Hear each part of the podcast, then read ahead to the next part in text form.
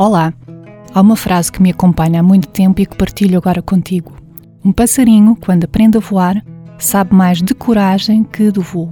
E lá estou eu a falar de voar com os pés bem assentos no chão. Hoje o tema é sobre os medos que nos impedem de viver mais livres e leves. Eles minam a nossa autoconfiança. Tirando o medo que diz respeito ao nosso instinto de proteção e que zela pela nossa integridade, todos os outros só servem para envenenar o nosso espírito. Querem ver? Começando pelo medo de não ser bom o suficiente.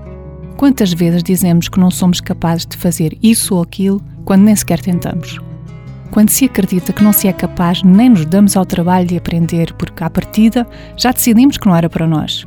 Dançar, cantar, desenhar, enfim, um sem número de talentos que não chegamos a desenvolver porque nos autolimitamos. E este medo leva-nos ao medo de falhar. Já abordei este assunto quando falei sobre a zona de conforto e sobre a gestão de expectativas. Ninguém é menos por falhar, mas é-se menos quando limitamos o nosso potencial.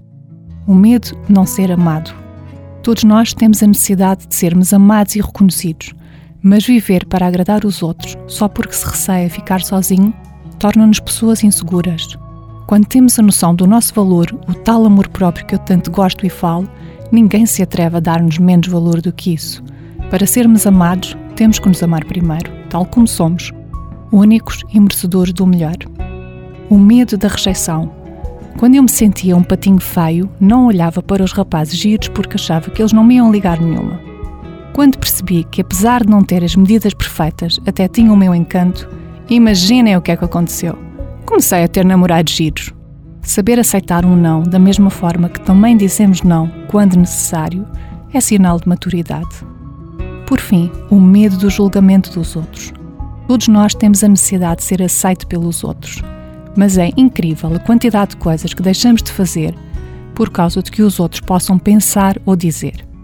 Mais importante do que viver a vida de acordo com as expectativas dos outros é viver a vida que merecemos. Sim, cada um de nós merece o melhor que a vida pode proporcionar. Cada um só tem que fazer a sua parte, daí a importância de nos libertarmos dos medos que nos impedem de viver mais livres e leves. E lembra-te, tudo o que nós acreditamos que somos capazes de fazer, somos capazes de concretizar. Olha, e tu, precisas te livrar de algum medo? Se achas graça a estes temas, podes ouvir o podcast Viver Melhor com Menos no Spotify ou no blog da consultora da desordem.pt. Eu volto para a semana, até lá dedico-te esta música do Johnny Nash, I Can See Clearly Now. Fica com bons pensamentos.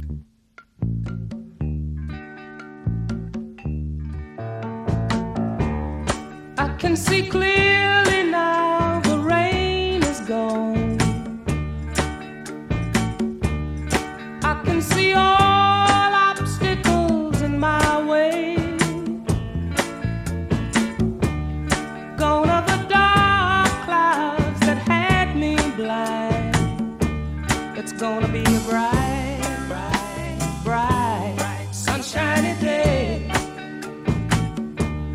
gonna be bright, bright, bright, sunshiny day.